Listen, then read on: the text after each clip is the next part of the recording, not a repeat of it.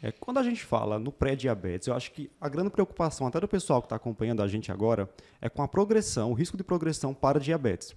Mas existem complicações micro e macrovasculares associadas ao pré-diabetes? Sem dúvida, Ícaro. De novo, a literatura é pródiga. Intuitivamente, é, a gente pensa, não, pré-diabetes não é diabetes, então não tem risco. Uma série de estudos tem mostrado que já no início do diabetes ou imediatamente antes, você tem já risco de nefropatia diabética, retinopatia diabética, neuropatia diabética. E acredite, existem estudos que uma revisão muito interessante publicada agora há pouco, insuficiência cardíaca no pré-diabético. Uhum. Então, o que é que nós temos hoje?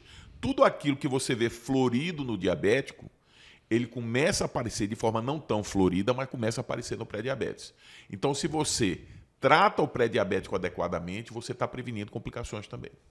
É, assim, existe, a gente poderia dizer que há evidência de que o tratamento do pré-diabetes conseguiria reduzir essas complicações, então, também.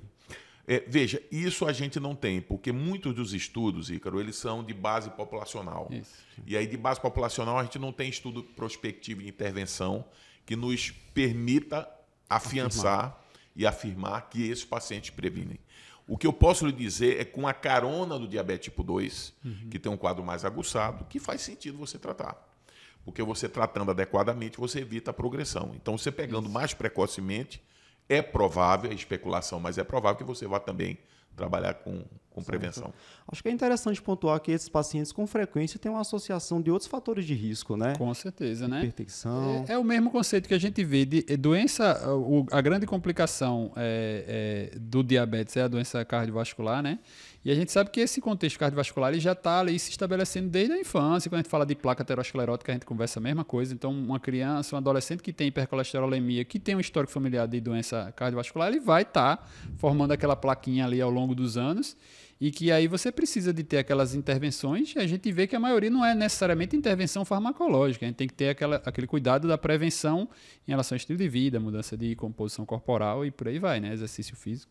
É, eu acho que talvez uma, uma, uma das coisas que a gente podia deixar aqui de forma muito clara é uma vez estabelecido o diagnóstico de pré-diabetes, intervenção imediata, como Isso. o Luciano disse, modificação comportamental para todos, em alguns pacientes tratamento farmacológico. Perfeito.